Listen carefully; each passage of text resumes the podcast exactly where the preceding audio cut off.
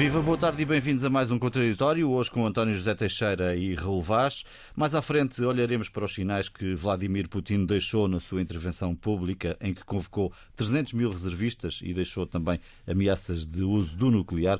Eh, faremos isso na segunda parte deste programa, mas vamos começar primeiro pelas contas em Portugal e com vários episódios que vale a pena tentar descodificar. Começando talvez pela divergência pública entre Ministérios da Economia e das Finanças.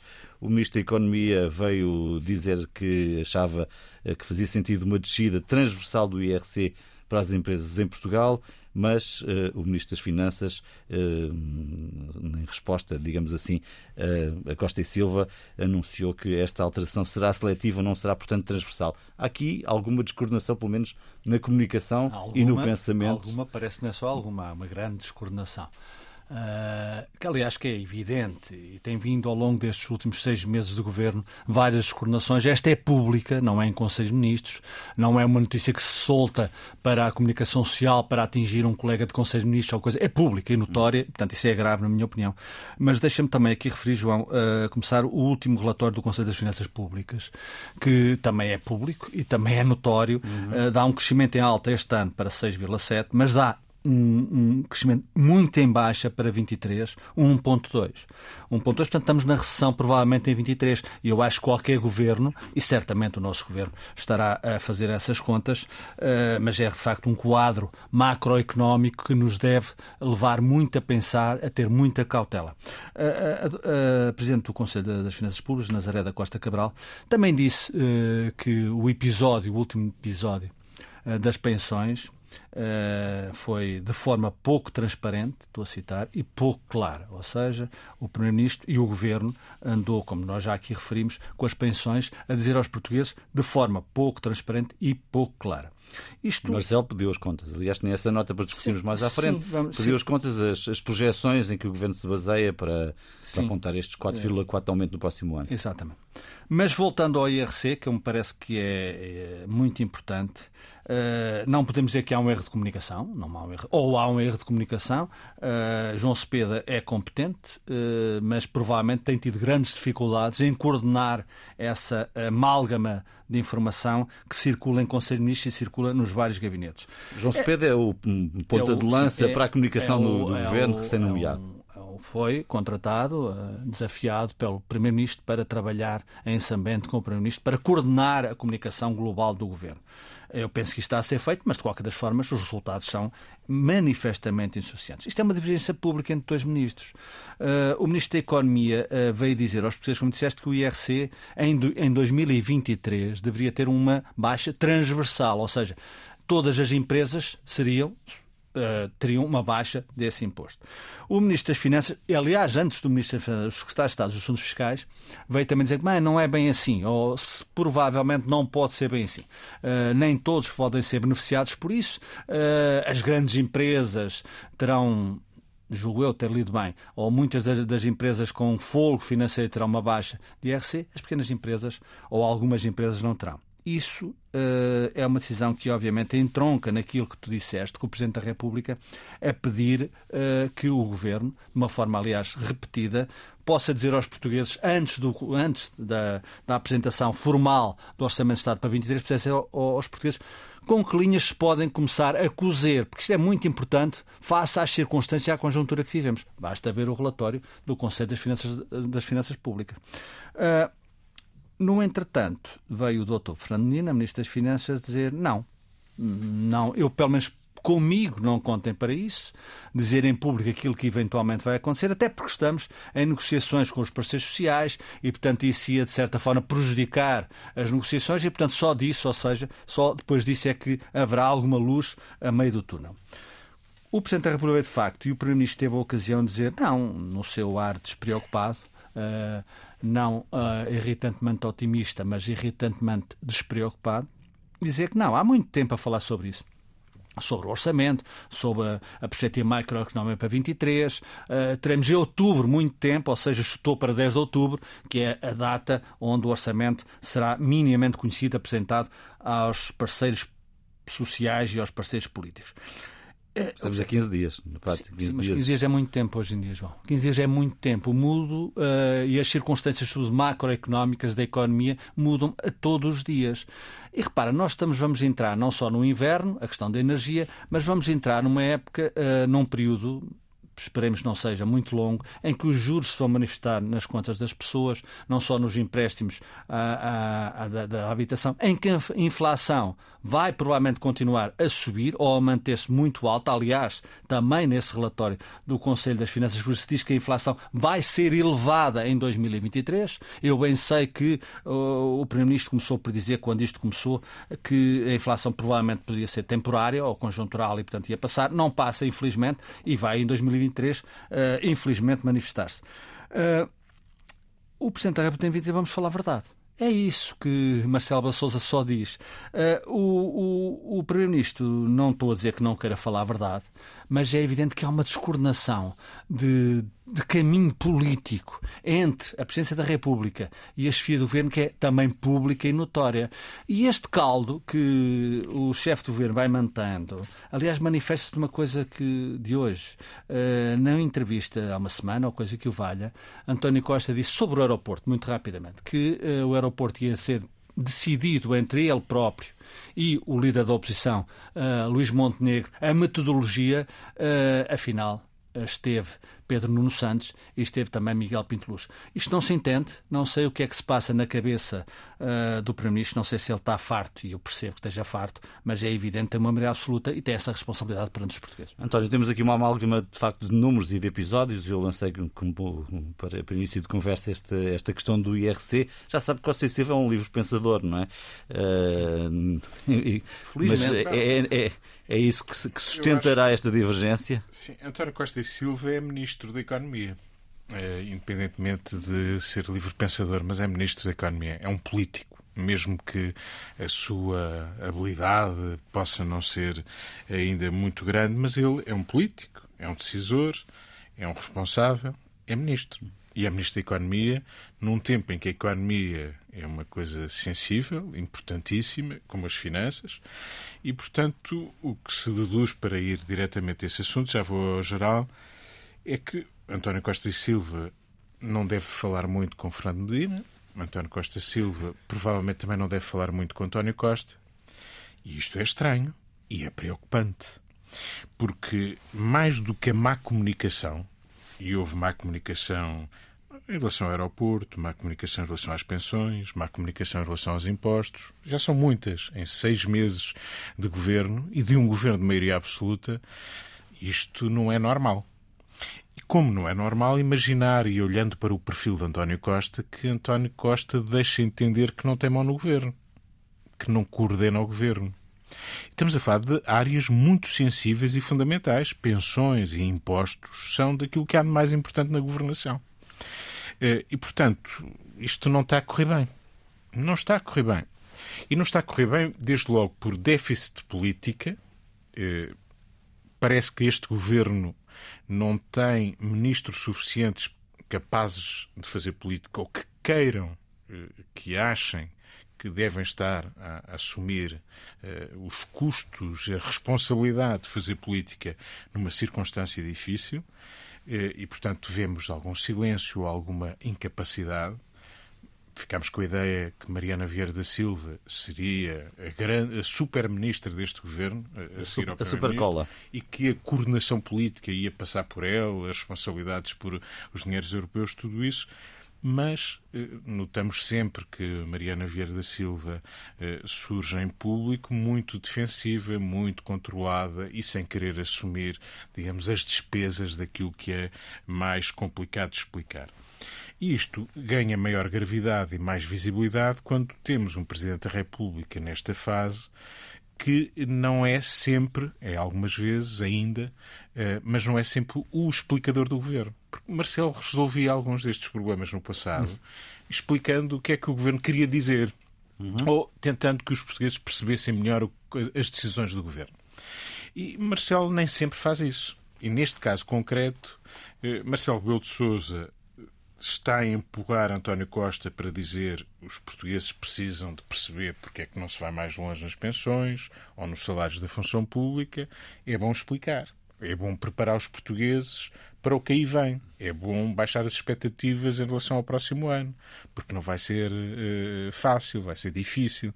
E quando surgir o orçamento, se calhar preparar o terreno para que se perceba melhor a dificuldade que surge em 2023 e que o Conselho de Finanças Públicas já antecipou nos números que uh, o Raul há pouco citava. E, portanto, o nós... Raul não falou na questão da inflação no próximo ano, nesses números, Raul, talvez... A inflação é uma inflação que sim, o, que, Conselho portanto, mantém elevada. Mantém sim, mas elevada. estamos a falar de 5, mais de 5% acima Exatamente. dos 7% deste que, ano, não é? Sim. Nós ainda não sabemos, eh, vamos também falar de um pormenor que é a questão do orçamento. Marcelo Belo de Sousa não disse que o orçamento deve ser apresentado Com já, é apresentado na data que tem que ser. É e, obviamente, que os números definitivos serão apresentados na data que tem que ser. E, e, e como o Raul também dizia, eh, isto um dia, dois dias, uma semana, duas semanas podem fazer toda a diferença e, portanto, é normal que, eh, aliás, aquilo que vamos conhecer, porventura, estará desfasado sobre o que aí vem, efetivamente, em 2023. Portanto, já a incerteza já é grande, não, não vale a pena eh, estar a, a apresentar números prematuros. Agora, vale a pena baixar o otimismo, baixar até para se perceber melhor de que porque é que não se tem, eh, se podem eh, aumentar os salários ao nível da inflação, porque é que as pensões se encontrou aqui uma fórmula que deixa entender que em 2024 a base de partida já é mais baixa uhum. e fica aquém. Portanto, é preciso explicar e explicar significa preparar os portugueses para o que aí vem. E nós notamos isso noutros países, nessa, eh, eh, esse discurso tem sido feito. E, portanto, eh, quando Marcelo insiste, e fê-lo mais do que uma vez, Marcelo não quer que o orçamento seja aprovado antes do tempo, Marcelo, Marcelo quer que o governo venha a terreiro explicar-se dar eh, aos portugueses uma satisfação, porque isso, diz Marcelo, ele próprio, é do interesse do governo. Ele Sim. disse, isto é do interesse do governo. Claro. E habitualmente ele fazia isso, assumia ele isso, dizendo, bom, o governo está a preparar e só não diz porque não pode. E porque... explicava. E explicava. Nem sempre Marcelo está disponível para o fazer e já se percebeu que agora uh, também não o fará sempre. Se calhar vai fazê-lo algumas vezes. A discordação do governo e entre ministros é é demasiado flagrante, quer dizer, não, não há aqui meias palavras. É, o ministro António Costa Silva fala da taxa sobre os lucros excessivos é, e depois nada disto se confirma e, o próprio já desvaloriza, mas foi ele o primeiro a falar dela, curiosamente. Uhum. Não foi sequer a oposição, foi ele próprio. É, ou fala do IRC, na presença dos empresários do calçado em Itália. Obviamente que esta é uma matéria que tem sido discutida com, com a Confederação de, de, do, do calçado? Não apenas não, do calçado, do, do, dos empresários, sim, CIF, etc., dos parceiros ah, sim, sociais, sim. e nomeadamente a passagem de 21 para 19, essa discussão existe, ela não é falsa, não é falsa, mas obviamente que ela, eh, a ser assumida, quer dizer, tem que ter algum respaldo, nem que seja o silêncio, mesmo que seja para ver eh, há aqui um espaço de negociação. Mas quer dizer, não pode ser é uma divergência pública. O Estado de Estado de Orçamentos vem a terreiro, é logo um secretário de Estado Exato. que vem a terreiro, é, o, aliás o primeiro, o, o, líder parlamentar ida, o ministro das Finanças ida. O que é isto? Sim. Quer dizer, o que é que nós, cidadãos, eh, devemos concluir perante isto? Olhamos e desculpem, eh, são capazes de se entender eh, um bocadinho, afinar o vosso discurso, então não digam coisas que não podem dizer, ou não se contradigam em público, evitem o espetáculo. E é isso que está a acontecer. Eh, e, obviamente, nós assistimos à nomeação de um Estado de Estado adjunto do Primeiro-Ministro. Ele tem uma agenda, obviamente, carregada e uma agenda internacional difícil, europeia, num contexto, obviamente, muito difícil. Mas, de facto, o governo não dá sinais de grande coesão. E isto, no início de uma maioria absoluta, ainda é mais preocupante. E depois dá aqui uma ideia perversa. António Costa disse. Uh, uh, aqui há uns tempos que, enfim, antes levava pancada da oposição, mas que tinha os parceiros do governo, apesar de tudo, tinha alguma compreensão com ele. Mas que agora, a maioria absoluta, leva pancada de todos.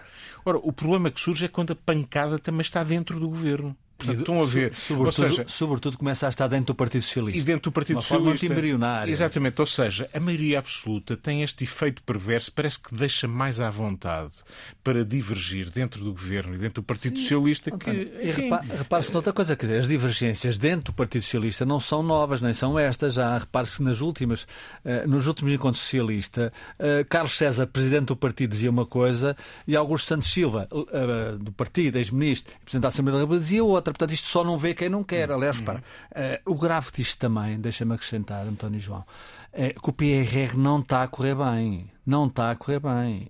E, portanto, isto é uma preocupação que certamente o Primeiro-Ministro tem. Mas ele não teve, não tem uma pessoa no governo só exclusivo para o PRR. Devia ter, seja quem for, mas em full time para o PRR, que está a correr mal. E, de facto, esta questão entre o Presidente da República e o Primeiro-Ministro começa a ser eh, demasiado violenta. E ela corresponde a quê, na tua leitura? Corresponde, obviamente, a Marcelo Belo Souza estar a ver que o que vem aí é muito mau, aliás, como ele disse, e que se o governo não puser os pés ao caminho, isso será ainda pior. E se não disser a verdade aos portugueses, então será muito, muito mal. E aqui temos mais, interven... Uh, mais uh, figuras que são relevantes nesta, nesta matéria. O Banco de Portugal, o governador, o governador Mário, Centeno. Mário Centeno tem chamado a atenção para a necessidade de sermos prudentes. Regularmente. Regularmente. Muitas vezes, aliás, dos primeiros.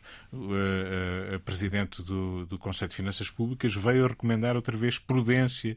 E quando olhamos para números que o Banco de Portugal divulgou esta semana, dizendo que só metade das empresas, mais concretamente 56,9% das é que pagam. é que paga IRC e que nos últimos três anos estas que pagam a sua, a sua, a, a, o seu pagamento de IRC caiu 15% e, e que apenas 0,5% é do tecido empresarial é, é, é, que são responsáveis por 45% da receita de IRC. Portanto, é uma pequena lote de empresas paga 45% é do IRC do país.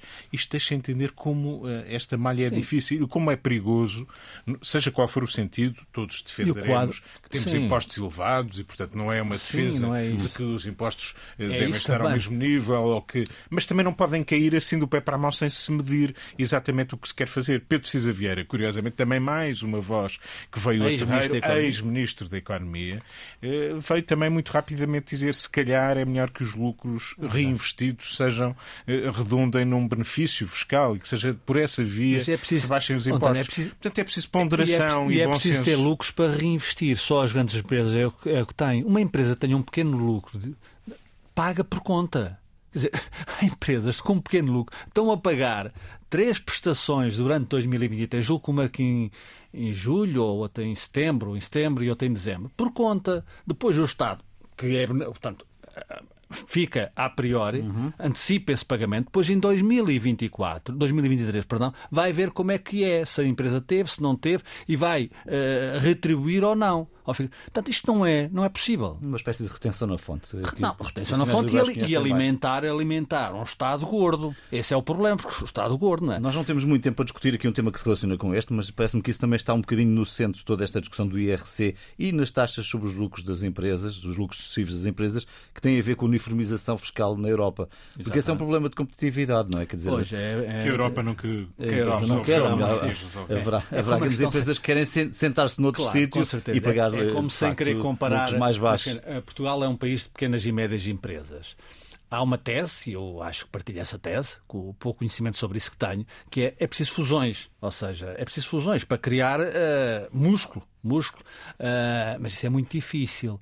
E, portanto, uh, Portugal, qualquer dia, é um país de pequenas e médias empresas, a maioria delas falidas, já não é, e depois meio dúzia de empresas que, de facto, exportam e que pagam IRC. Portanto, isto, isto é um caldo, que obviamente não estou a culpar o governo António Costa por isto, mas ele está lá há sete anos, o Partido Socialista, neste século, uh, já, já governou uh, 20 anos ou 18 anos, coisa que o vale, e, portanto, isto tem uma responsabilidade que é crescida em função função. E, portanto, o mundo pula e avança. Às vezes pula e avança bem, às vezes pula e avança com enormes dificuldades. Só para terminar, João, o Presidente da República uh, tinha dito isso, é preciso que o Governo fale, e que diga a verdade.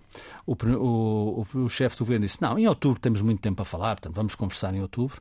Uh, esta semana foi visitar o Liceu Pedro Nunes, Marcelo Bel Souza, e explicou novamente precisamente a mesma coisa e disse: talvez seja, isto é o que eu penso, é o que eu vejo, mas talvez seja insuficiência minha. Hum. Isto diz tudo da relação neste momento, que obviamente é uma relação uh, funcional, institucional, mas a relação entre Marcelo Bel Souza e António Costa.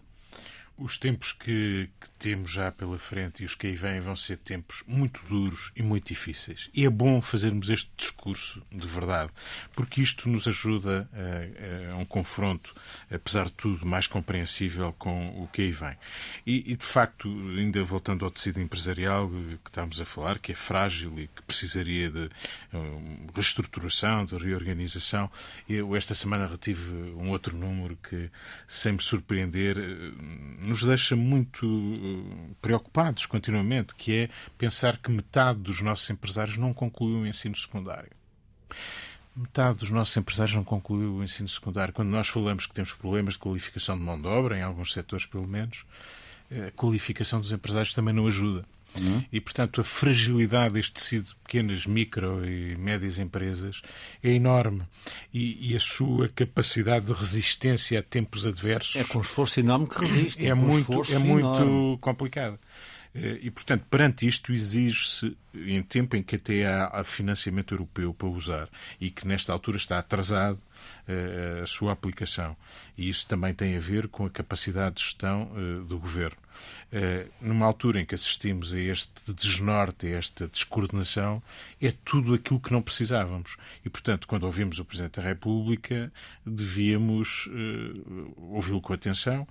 E António Costa, que está de regresso hoje a Lisboa, obviamente que devia pensar que já perdeu membros do seu, uh, do seu governo, já foram nomeados há poucos dias outros, que é bom começar a arrepiar caminho, porque o que aí vem é, é muito complicado. difícil e complicado. E é bom que comece a não ser o faz tudo do governo e começar a delegar de facto responsabilidades. Eu sei que elas estão delegadas certamente, mas que dê liberdade, dê liberdade ao seu gabinete, o seu gabinete de Conselho para trabalhar, porque senão é evidente que isto vai correr mal.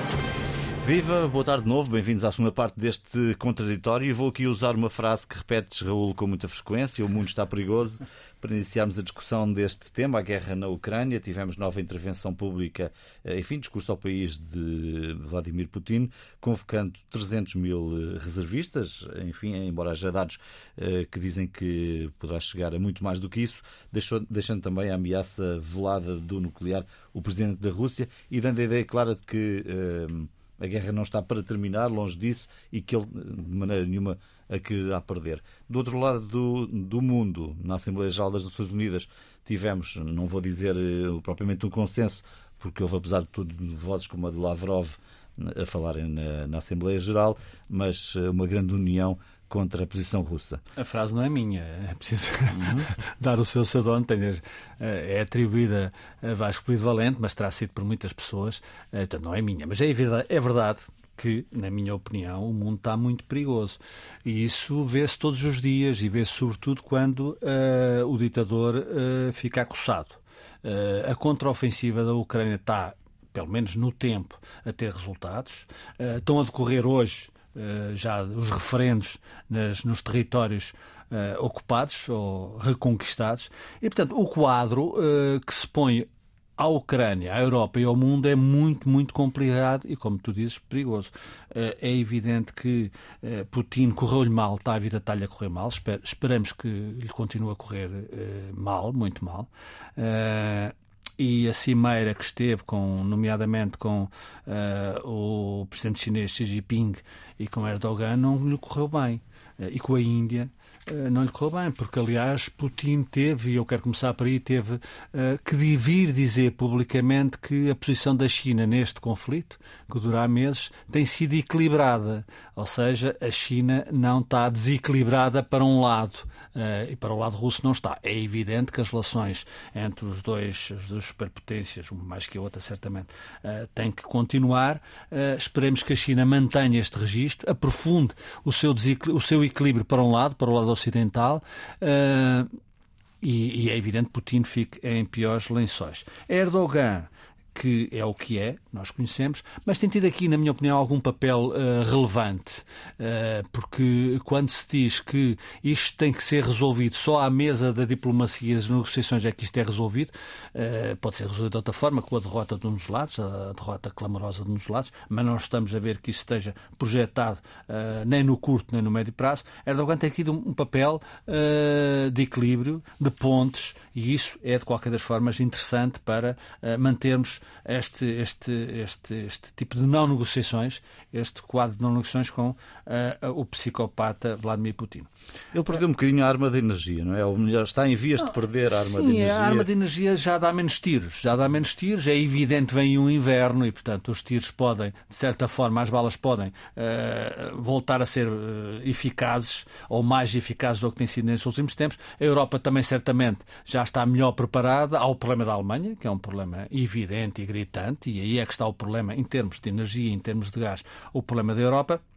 Embora repare-se, Portugal já, Portugal que não é tão dependente, nem, nem pouco mais ou menos, como a Alemanha, felizmente para nós, uh, já tem, já tem entrado em negociações com o país do Norte de África por causa do gás, a questão da Nigéria. Portanto, isto é tudo muito complicado. Agora, para a Alemanha é obviamente um problema suplementar. Dizias que Putin tem perdido essa, essa, essa arma, ou tem vindo a, a perder menos, menos uh, força com essa arma. E tem vindo a perder outros sítios. É evidente que uh, a Federação Russa é o que é.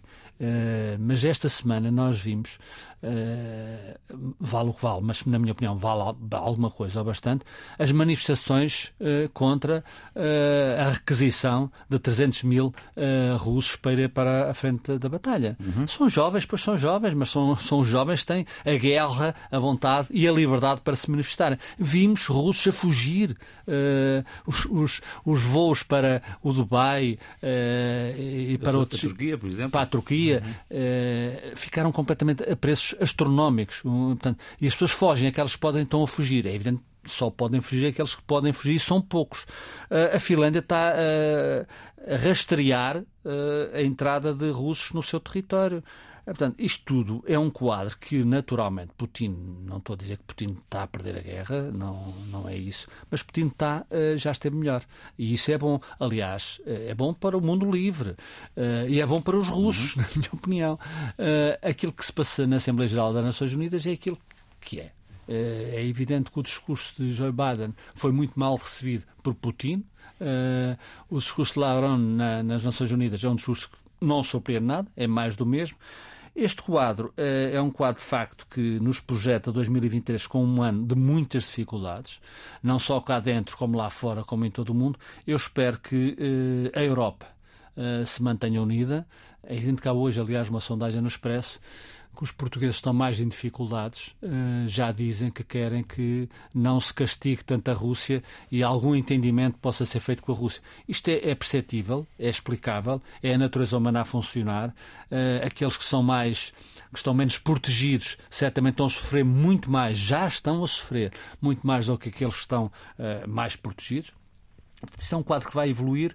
Eu espero que a Europa, particularmente a Europa, não tenha um nível de desunião que obviamente beneficie Putin uh, e que se mantenha unida. Temos van der Leyen a fazer esse discurso, é claramente hoje a líder da Europa. Eu espero que ela continue com equilíbrio, com o equilíbrio que uh, se tem vindo a manifestar em muitos países europeus que continuam unidos, embora é evidente que o futuro próximo não sabemos qual vai ser. António, tivemos aqui de facto um novo sinal de Putin com este discurso ao país e com uh, eh, 300 mil uh, russos convocados para, para combaterem. Aqueles que têm experiência já disseram que não vão propriamente às universidades ir buscar estudantes. Mas mesmo assim há dúvidas se esta gente está preparada e muito mais dúvidas sobre se está motivada. Bom, isto, como, como, diz o outro, está tudo ligado. Não é? Aquilo que falámos na primeira parte não está desligado daquilo que vivemos uh, na Ucrânia e que tem ondas de, de choque pelo mundo inteiro, uh, particularmente na Europa. Uh, Bom, o discurso de Putin resulta, é o segundo desde a invasão, já lá vão já agora, nesta altura, sete meses de, de guerra na Ucrânia. Esta é a segunda vez que Putin se dirige aos, aos cidadãos russos. E dirigiu-se não para lhes dar boas notícias, para dizer que a tal operação especial não era uma guerra. Uma operação especial tinha corrido bem, tinha sido um êxito e tinha acabado. Dirigiu-se aos russos para lhes dizer que a Rússia está a ser atacada e que é preciso mobilizar, uh, fazer uma mobilização parcial, chamou-lhe assim, de 300, uh, 300 mil homens, uh, que são reservistas isto, eh, este, este discurso resulta, antes de mais, da contraofensiva eh, ucraniana. Resulta de um desaire, resulta de perda de território que tinha sido conquistado eh, à Ucrânia. Portanto, resulta de uma fraqueza. Agora, é evidente que isto também não nos pode iludir a dizer que está tudo a correr bem do lado dos amantes da liberdade e do lado ocidental, porque, obviamente, a fraqueza muitas vezes tem como resultado uh, um, um, estímulo à, à, força, um uhum. estímulo a, a atitudes mais insensatas ainda. E, portanto, há uma dificuldade, de facto, para Putin. Eh, a guerra não está a correr bem como ele a previa desde o início, e estes sete meses foram vários os reveses que teve, desde logo quando se aproximou de Kiev e teve que recuar numa série de, de territórios eh, que, inicialmente, convém lembrar, na véspera da invasão eh, de uma russa, reconheceu duas novas repúblicas no Donbass, que era Donetsk e Lugansk onde agora estão a realizar, precisamente hoje, referendos a partir dos quais se vão, eh, se vão assumir aqueles territórios como pertencendo à Federação Russa. Eh, e, portanto, vejamos que os sete meses ainda parece que estamos no mesmo ponto, uhum. pelo menos em dois dos reivindicados territórios, que obviamente vão ter um referendo controlado pela Rússia. Putin já é um catedrático da manipulação de eleições na Rússia. Isto para ele se fosse é só algo... na Rússia? Se fosse só na Rússia. e também de influenciador de eleições no Ocidente, o Brexit, nos Estados Unidos, etc. Vão termos isso em conta. Portanto, Putin está numa posição de dificuldade, os equipamentos eh, militares eh, não estão eh, a responder como deviam, a substituição do equipamento perdido e que é preciso renovar tem dificuldade, desde logo na obtenção de chips, isto é, a desregulação internacional também está a ter reflexos na Rússia. Ele apelou, aliás, a que a indústria militar eh, produza mais, mais equipamentos, mais meios de combate, e estes homens que agora estão a ser recrutados, não apenas entre reservistas, mas também nas cadeias, presidiários estão a ser mobilizados para a guerra, não são os homens mais bem preparados. E se tiverem uma preparação, ou se vierem a ter, vai demorar tempo. Portanto, eh, na frente militar, sem desvalorizar o poderio russo, as coisas não estão a correr bem. Mas isso é um estímulo para a tal escalada, para um homem cercado, muitas vezes hum. Eh, faz coisas eh, que são demenciais. Aqui eu julgo que o Raul referiu a, a, cimeira daquela organização de cooperação de Xangai, que é liderada pela China eh, e que aconteceu em Samarcanda. Eh, não correu muito bem, de facto, a Putin. Eh, ele viu-se obrigado a dizer: bom, a China pediu equilíbrio. Convém dizer que e a China. sido equilibrada. Exatamente. A China, a seguir ao discurso de Putin, disse que era preciso pôr fim à guerra. A China não está interessada em estabilidade naquela zona, a China não está interessada num desvario nuclear que venha aí. Isso, para nós, para, digamos, os cidadãos preocupados com, com, com a liberdade e, e, com alguma racionalidade, pode ser uma boa notícia. Mas a escalada está aí. Eh, um homem encostado à parede é um homem perigoso, ele já era perigoso, pode tornar-se ainda mais, mais perigoso e, portanto, eh, enfim, o próximo ano, se há uma garantia que temos, é que a guerra está para continuar. Eh, porventura, Putin poderá ser obrigado a negociar, não será ainda para já. Aposta no inverno nas dificuldades com o inverno possam vir a refletir na, na Europa, possa, aposta na mudança das opiniões públicas europeias. A Suécia virou à extrema-direita, a Itália vai, ao que tudo indica, virar este fim de semana. A Hungria, que, que teve e foi sancionada esta semana pela Comissão Europeia, retendo-lhe fundos por não respeitar o Estado de Direito, a Hungria rapidamente surgiu a dizer que é preciso acabar com as sanções à Rússia até ao final do ano, o que é um bocadinho dizer a Bruxelas se não nos dão o dinheiro, nós não, eh, não, não, não nos juntamos, não nos juntamos ao consenso europeu para sancionar a, eh, a Rússia. Aliás, este adiamento das sanções à Hungria teve esse custo para eh, na União que foi preciso garantir durante estes meses eh, eh, o consenso europeu teve este compasso de espera de não perturbar muito a Hungria. Agora, depois da aprovação no Parlamento Europeu por larguíssima maioria destas sanções e subscritas no último fim de semana pela Comissão Europeia, a Hungria está a ameaçar, digamos, quebrar esse consenso europeu. Portanto, Putin aposta nisso, na divisão da Europa, Sim. que com o tempo tempo, seja através de eleições, a Itália, eh, enfim, a Itália não é líquido porque aqueles três, não, não. aquela coligação de direita pode não estar uh, e Mário Draghi afinada. ainda existe nos bastidores. É, e a Itália, enfim, às vezes surpreende-nos positivamente. Uh, tínhamos Mas alguma está vários meses sem governo, não é? Isso... Tínhamos alguma esperança. Agora, aquilo aposta que o inverno vai ser duro e que pode mudar as opiniões públicas, inclusive é até em Portugal, cujos reflexos na energia não são os mesmos que tem, por exemplo, na Alemanha, claro. e que na Alemanha já há algumas forças a dizer, bom, isto com a Rússia estamos a pagar uma fatura muito elevada. Putin aposta nisso. Aposta Imagino que também mais a leste as coisas não sejam fáceis Sim, este, este inverno. Não sabemos a até Polónia... que ponto é quando o Ocidente se uniu contra a Rússia a favor da Ucrânia, isso foi muito feito pelas opiniões públicas, foi muito construído pelas opiniões públicas. As opiniões públicas têm poder, têm poder, nas democracias, sobretudo. Eh, têm poder nas democracias, bem entendido. Eh, não sabemos quantos partidos europeus foram financiados, foram, certamente, ou que estão a ser financiados por Putin. E esta semana há um, pormenor curioso, que é a troca de prisioneiros em que uh, há 200 e tal prisioneiros que estão na, ucranianos na Rússia eh, que eh, voltam para a Ucrânia e há um homem que valeu essa que valeu essa, um oligarca próximo de Putin. Uhum, Isto também julgo que eh, revela alguma fraqueza de Putin.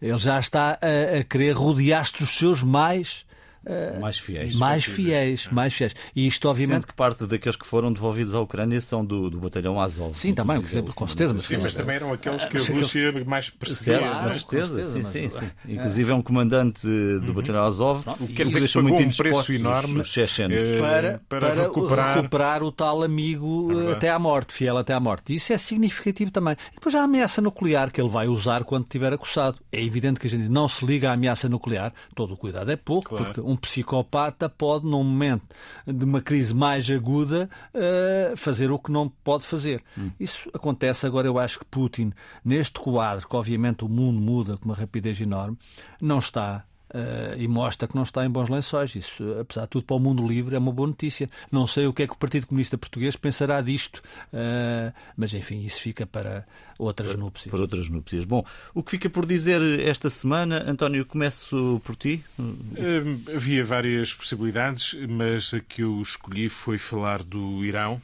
Uh, o Irão é uma sociedade jovem, uma sociedade que já conheceu uh, noutro, noutro tempo uma abertura grande, já, já viveu uh, sem este rigor islâmico, chamemos-lhe assim, sem uma polícia da moralidade, é assim que ela se uhum. chama, vigiar as ruas e o uso do véu islâmico.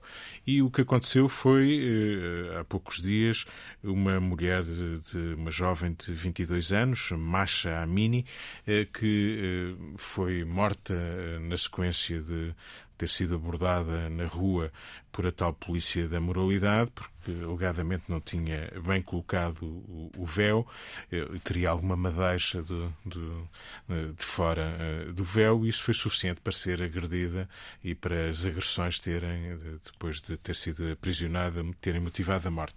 Há uma revolta em curso enorme, uma revolta corajosa de muitas iranianas e também de muitos iranianos.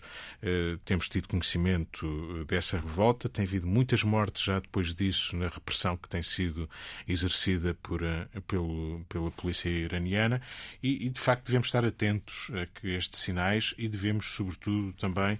Uh, uh, ver como a coragem, muitas vezes, eh, em circunstâncias tão difíceis, em que se paga com a Pode própria fazer. vida, a eh, solidariedade e a luta pelos direitos mais básicos do ser humano, eh, nos deixa um exemplo de, de, de como, em tempos difíceis, é preciso enfrentar enfrentar muitas vezes a violência e, na defesa dos nossos valores.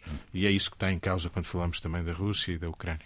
E é verdade, de facto, é que o Irão já viveu outros tempos. ainda este episódio que o António está, está não deixar por dizer, e que é muito importante, o presidente iraniano recusou-se a dar uma entrevista à CNN porque a entrevistadora não tinha o véu. Quer dizer, isto também revela julgo eu. Cristiana Amanpour. Exatamente.